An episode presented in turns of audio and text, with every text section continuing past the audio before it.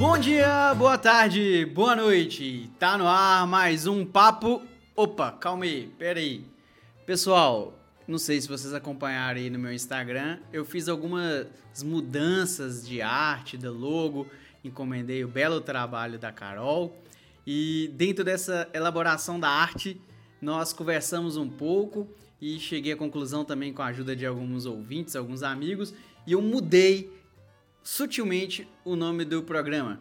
O nome do programa a partir de agora vai ser Papo Direto, não mais Papo Direito, apesar de que a própria disposição gráfica traz essa dúvida se esse microfone faz esse papel de direito ou não. E a minha ideia é abrir um pouco mais na perspectiva da informação, trazer mais pessoas diferentes para ouvirem, perceber que aqui o papo é um papo direto mesmo, um papo que envolva vários assuntos que sejam importantes para a sociedade, que leve divulgação científica e é claro, a minha formação é em direito, eu sou um doutorando em direito, sou professor de direito, é impossível que essa linguagem, que esse conhecimento não esteja aplicado aí.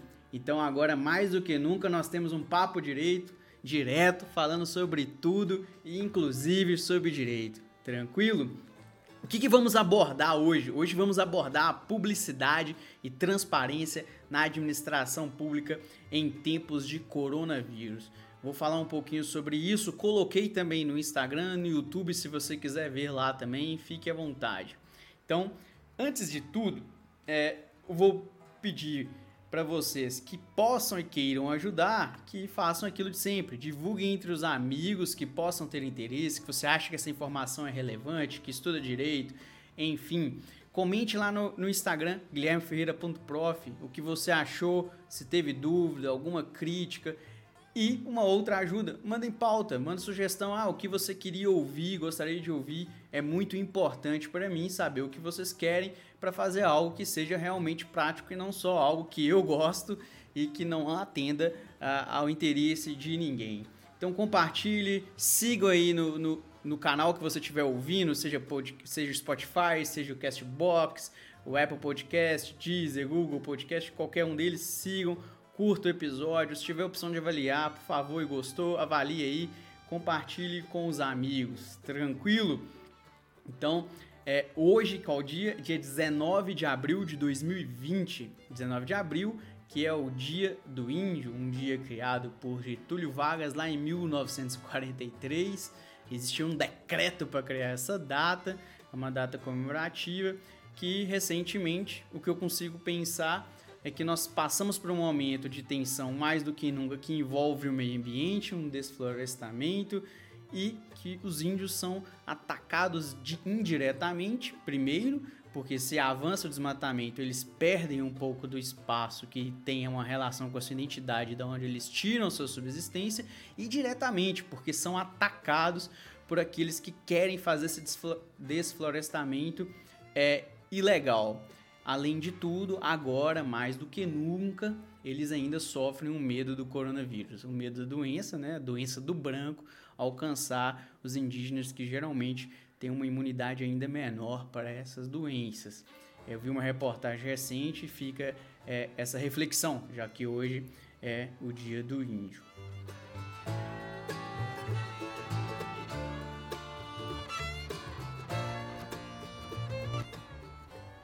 Pois bem, o que eu quero falar aqui hoje? Eu quero falar sobre transparência e publicidade no poder público e aplicado à situação que estamos vivendo do coronavírus.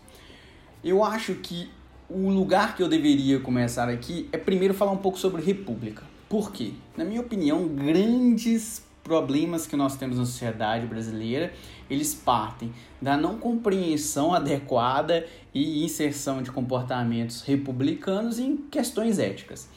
E o que, que é república? República nada mais é que perceber que a coisa é pública. É diferente um pouco da monarquia, daquela situação de reis que a gente vê em filmes, que a gente sabe que a Inglaterra tem, diversos outros países também tem. O Brasil em 93, quem é mais velho deve lembrar, votou em um plebiscito se escolher ali se permaneceria como república ou se voltaria à situação de monarquia que nós não vivemos desde 1889. Então, e essa ideia de república significa que as coisas são públicas.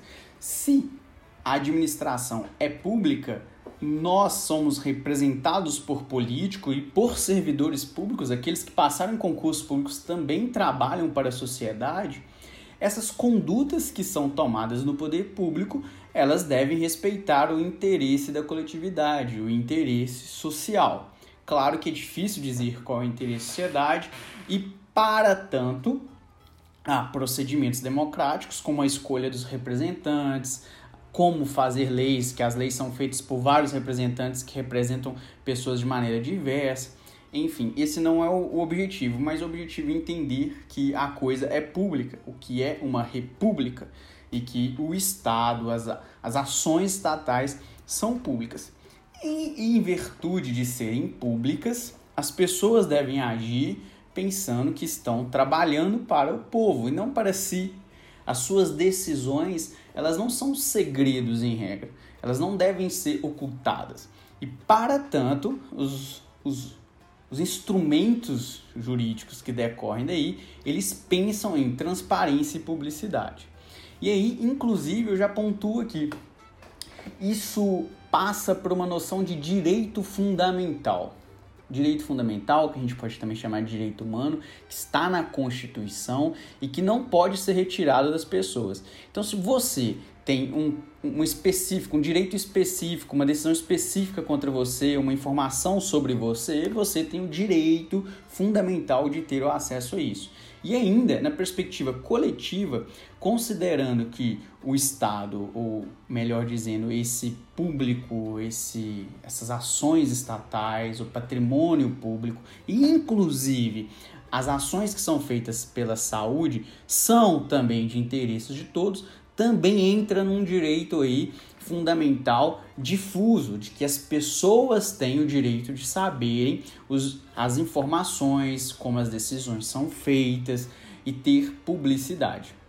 Não é à toa que isso está lá no artigo 5 da Constituição e está também no artigo 37 da Constituição. Aqueles que estudam direito, que fazem concurso, eles sabem isso decorado. Um dos princípios da administração pública é a publicidade. E essa publicidade, inclusive, ela traz algumas leis, alguns regramentos concretos, trazendo obrigações à administração pública. Uma delas é a Lei de Acesso à Informação. Essa Lei de Acesso à Informação, ela ainda é considerada recente, apesar de já ir há uma década no nosso ordenamento jurídico, ela traz que a administração pública deve atender ao cidadão quando o cidadão pergunta algo, pede informação, mas também que deve dar informação de maneira pública, ativa, sem precisar de alguém demandar. E aí é muito importante percebermos isso, como essa relação entre república, perceber que a coisa é pública e trazer informação.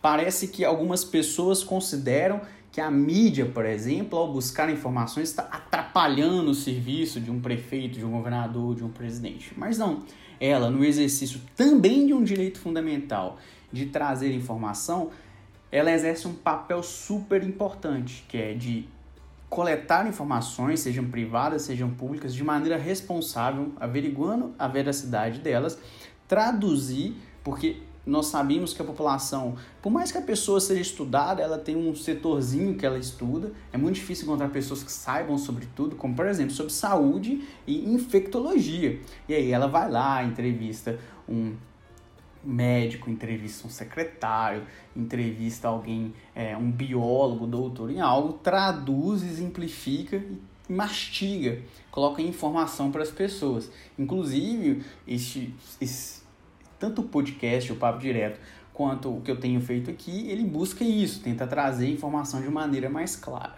Então, neste contexto, a, a Constituição e essa lei de acesso à informação também traz que o administrador público ele deve é, informar é, ele deve trazer os dados, mas também elucidar, ele deve educar, ele deve traduzir isso de maneira que as pessoas consigam compreender e que as informações fiquem mais claras. Dentro disso, por exemplo, eu quero trazer é, tanto o decreto do Calil aqui em Belo Horizonte, que impede que ônibus vindo de outras cidades que não fazem o isolamento de forma estatal, assim, do próprio município, entrar no, no município de Belo Horizonte. Por que, que eu digo isso? Primeiro, eu não consegui encontrar no site da prefeitura o fundamento, a justificativa, o que, que foi ponderado. E olha como isso é importante, porque em um Estado democrático, onde a coisa é pública, eu quero entender como chegou naquela decisão. A pessoa pode falar de maneira rasteira, ah, se alguém vem de um outro município que não está fazendo isolamento e vem em Belo Horizonte, vai transmitindo isso para as pessoas. Mas aí eu posso virar e perguntar, mas se aquela pessoa tiver o isolamento, tiver um isolamento pessoal? Então, de maneira genérica, ele traz uma decisão muito dura, que inclusive eu penso que fere o direito de ir e vir das pessoas de maneira desproporcional. Talvez, se tivéssemos uma testificação maior, a pessoa poderia chegar, chegaria na rodoviária, faria o teste, esperava algumas horas, igual acontece na Coreia, tendo o resultado, ela pode ficar ou aí ter que voltar por estar contaminada, por exemplo. Então, a ausência de fundamentação ela já é um problema e ela parte dessa ideia de informação e de publicidade. Uma outro, um outro fato que eu percebi e que eu acho que merece aí um, um olhar nessa questão do coronavírus é, é justamente o que acontece aqui em Minas Gerais e com os dados que nós temos sobre mortes e infectados e suspeitos. Em Minas Gerais nós temos um pouco mais de mil pessoas consideradas positivas, incluindo aí as 39 9 que já morreram confirmadas em virtude do coronavírus. É, nós temos 74 mil, um pouco mais, 74 mil pessoas como suspeitas. E essas suspeitas são pessoas que têm crises respiratórias agudas notificadas para o sistema de saúde estadual. Só que lá não informa se essas pessoas são testadas. E aparentemente elas não são testadas, não tem os casos descartados das pessoas suspeitas. E olha como isso traz uma desinformação, como que isso traz uma insegurança sobre se estamos testando pessoas e que aparentemente os países que têm, e aí a gente destaca a China e a Coreia, testado mais pessoas junto com o isolamento, eles conseguem ter um raio-x da sociedade para poder fazer a transição. Então, realmente, nós temos um problema econômico junto com um problema de saúde que precisamos trabalhar. Inclusive, eu aproveito e reafirmo, pessoal, é, vamos consumir, vamos tentar fomentar naquilo que a gente precisa o comércio local. Os comerciantes têm tentado aí por meio de entregadores, por meio de um delivery ou até de você retirar na porta do, do comércio sem precisar entrar e aglomerar. Vamos tentar fomentar isso porque isso é importante para a economia, para que as pessoas não fiquem realmente desempregadas e a gente precisa girar dinheiro na, na sociedade. Mas a informação poderia vir a ser utilizada de maneira muito mais estratégica e racional nesse caso. Porque, como eu estou dizendo, se eu soubesse, por exemplo, os municípios que é, confirmaram que não há o, o coronavírus, talvez pudesse ter um afrouxamento leve ali no isolamento, de acordo com uma análise de técnicos de saúde, de é, infectologia. Já por outro lado, a gente poderia entender uma grande parcela de um ou outro município que já teve um contágio muito grande, confirmado, e ali nós temos pessoas imunizadas. Então essas informações elas serviriam para a população de uma forma muito positiva. E, e aí que eu estou dizendo, é, a saúde pública, por ser algo que tem interesse de todos, deveria passar uma informação mais transparente e não um ocultamento de dados, não uma demora. E aí a demora ela também é responsabilidade da administração pública em termos de publicidade e informação porque essa demora traz aí um raio-x sempre duas, três semanas atrasados. E é necessário um investimento público para que isso tenha um retorno tanto na área da saúde quanto no momento da recuperação econômica, quanto no momento de preocuparmos com os empregos. As informações são super importantes. Então, dentro de tudo que eu falei aqui, para até confirmar que se eu não estou esquecendo nada, a gente então deve é, pensar nós vimos em uma república democrática e que isso implica que as ações dos governantes são para todos. Elas devem ser transparentes com as informações públicas. Quando você tem informação, por exemplo, você pode decidir. Essa semana tivemos notícias de hospitais em Belo Horizonte que tinham muitos infectados e no dia seguinte falaram que não tinha nenhum. Você tem a possibilidade de decidir, olha, aquele hospital está com um grande índice de infecção lá. Será que compensa eu, com uma pequena doença, com uma suspeita de uma doença, ir até ele? Talvez não. Então eu posso escolher ir ou não ir. A informação é um produto de extrema riqueza. É algo que nos ajuda a combater diversos males. Da saúde à economia, com certeza, a uma administração pública transparente que utilize os sistemas de informação. E aí, se eu critiquei aqui o Estado de Minas Gerais, por outro lado, ele está com a página no Instagram super atualizada quanto os dados que estão sendo informados. E o fato de estar no Instagram é positivo. Por quê? Porque a gente sabe que as, as pessoas acessam mais rapidamente num portal do que indo no site digitando. Então, esse conjunto de informações, ele com certeza é, uma, é um instrumento que nós precisamos para alcançar o século XXI. Para não só estarmos em 2020 com esses problemas da, da, desta geração, mas também encarar isso com os instrumentos que nós temos. E a informação, o sistema de informação, a inteligência, se para ganhar tanto dinheiro, é, grandes corporações como Google, como Facebook conseguem utilizar as informações, é melhor que agora também no combate dos problemas isso seja utilizado de maneira eficiente. E na administração pública, primeiro, é um dever e um direito fundamental das pessoas terem esses acessos e uma boa gestão necessariamente vai passar por isso. É, foram algumas reflexões nos dois, dois, três últimos dias, todas essas questões, esses dados ficaram batendo na minha cabeça e que algumas pessoas não conseguem compreender, não sabem que a informação, que os dados, que a decisão, as razões das decisões é um direito dela saber. Então o cidadão pode procurar, pode acessar. Se não tiver o dado, ele pode pedir no órgão: ah, eu quero este, esta informação, aquela informação, isso organizado, é um direito. O presidente da República tentou tirar esse direito de maneira provisória, em alguns casos por uma medida provisória, o Supremo Tribunal Federal negou não, falou isso é inconstitucional exatamente pela relevância da publicidade e da informação de forma sistematizada.